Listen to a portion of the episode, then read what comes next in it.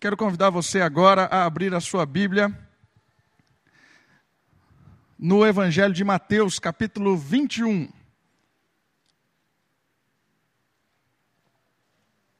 Evangelho escrito por Mateus, capítulo 21.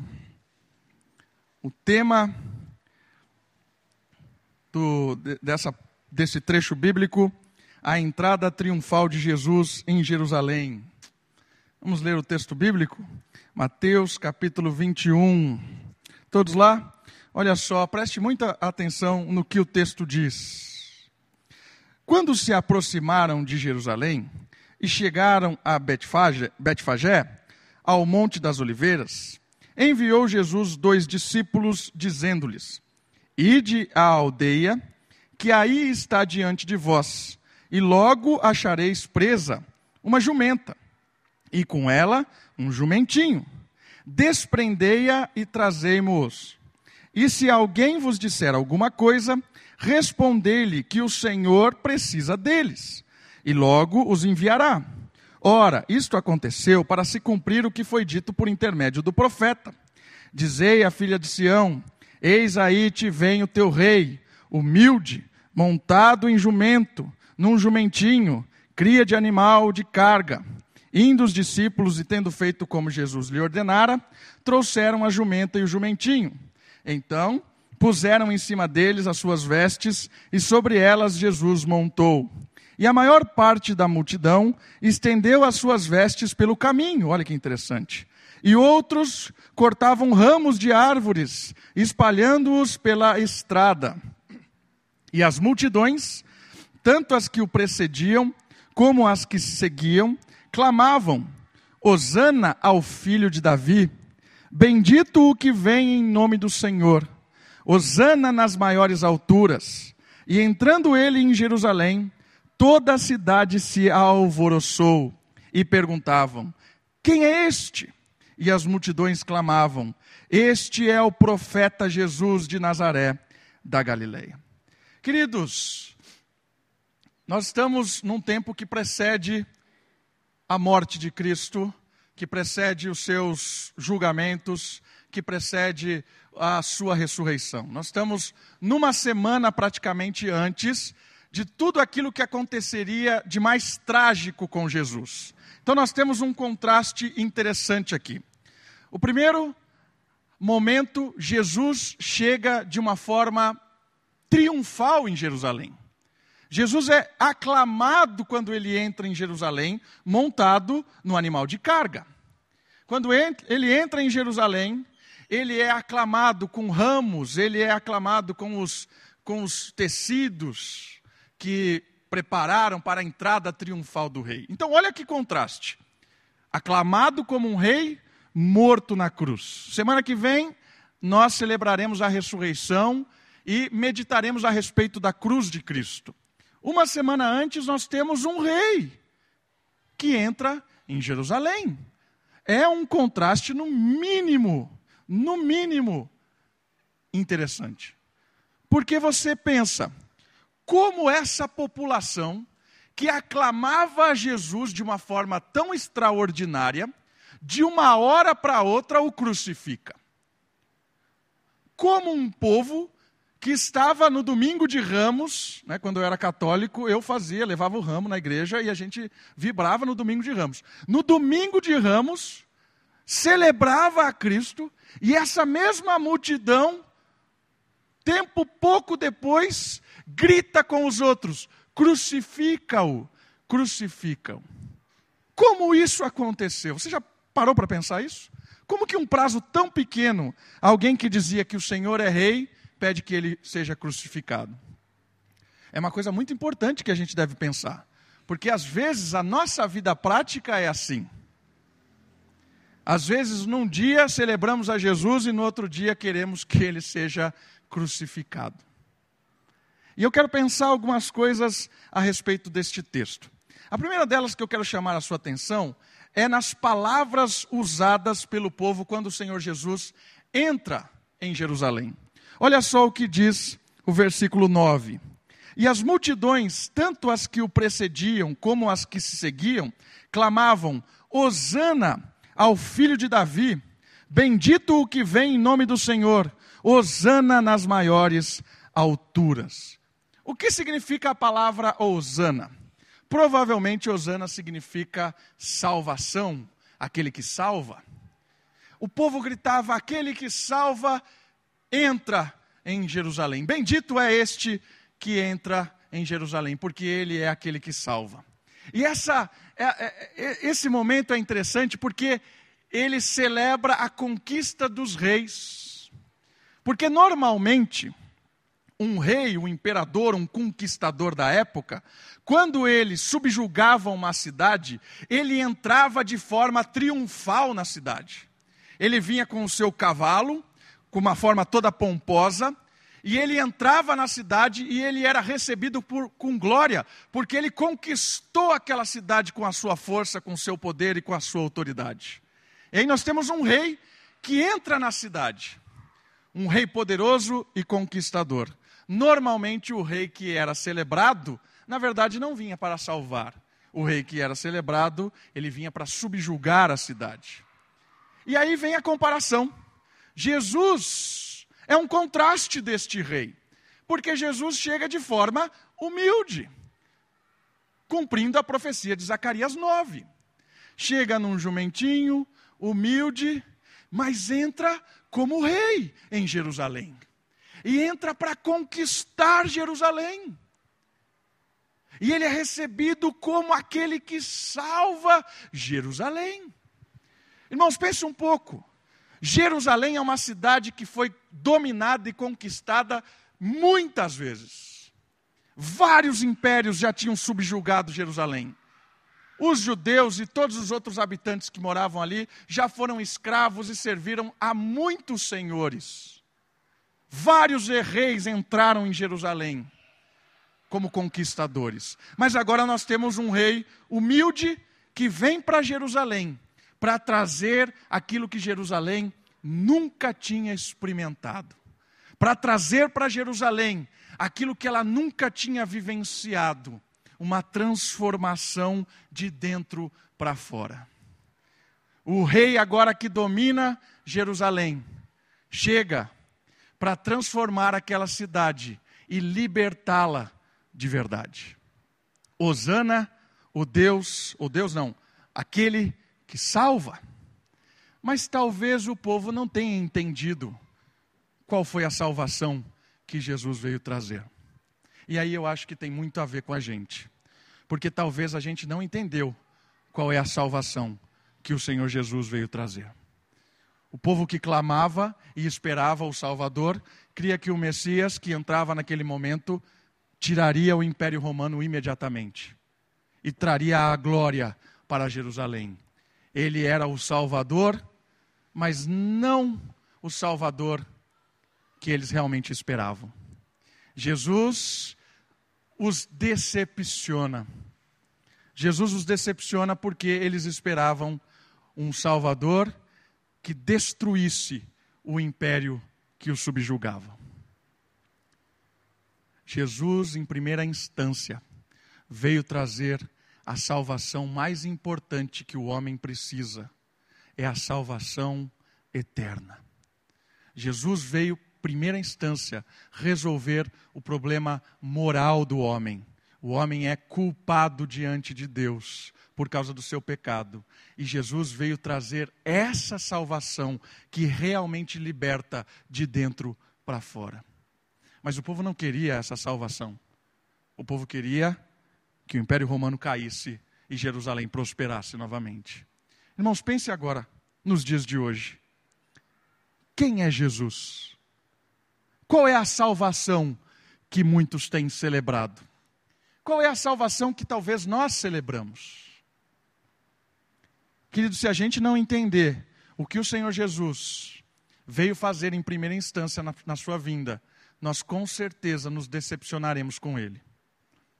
Porque se a gente clamar por uma salvação financeira, e talvez a sua vida, quando chegue na igreja, por causa você começa a ver alguns conceitos morais, pare de gastar dinheiro à toa, começa a administrar, vem na palestra de sábado à noite de planejamento, e começa a ver que começa a funcionar, começa a guardar um pouco de, de dinheiro. E aí, olha que legal, supriu a minha necessidade financeira. Jesus me salvou. Não preciso mais de Jesus, agora eu tenho o meu dinheiro. Entende? Se a gente não entender o que de fato Jesus veio nos salvar, a todo momento nós vamos achar que não precisamos mais dele. Se nós achamos que Jesus vai resolver o nosso, primeiro, nosso problema financeiro, quando o problema financeiro é resolvido, não precisamos mais de Jesus. Se achamos que o Senhor Jesus veio resolver o problema da minha família, mas eu olho na minha casa, não tem problema na minha família. Sou bem casado, meus filhos são obedientes.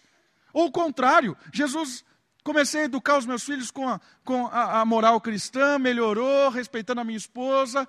Jesus, agora fica aí de fora. Irmãos, isso é perigoso. Interpretar a salvação de uma maneira errada nos torna vibrando no momento e crucificando no outro. Quantas vezes nós achamos que podemos caminhar sozinhos nessa vida. Quantas vezes? Ou porque a nossa situação financeira melhorou, ou porque a nossa doença que nós tínhamos fomos curados, ou porque o nosso negócio parou de, de, de ter problema, meu casamento diminuiu a, a problemática, meus filhos pararam de, de loucura.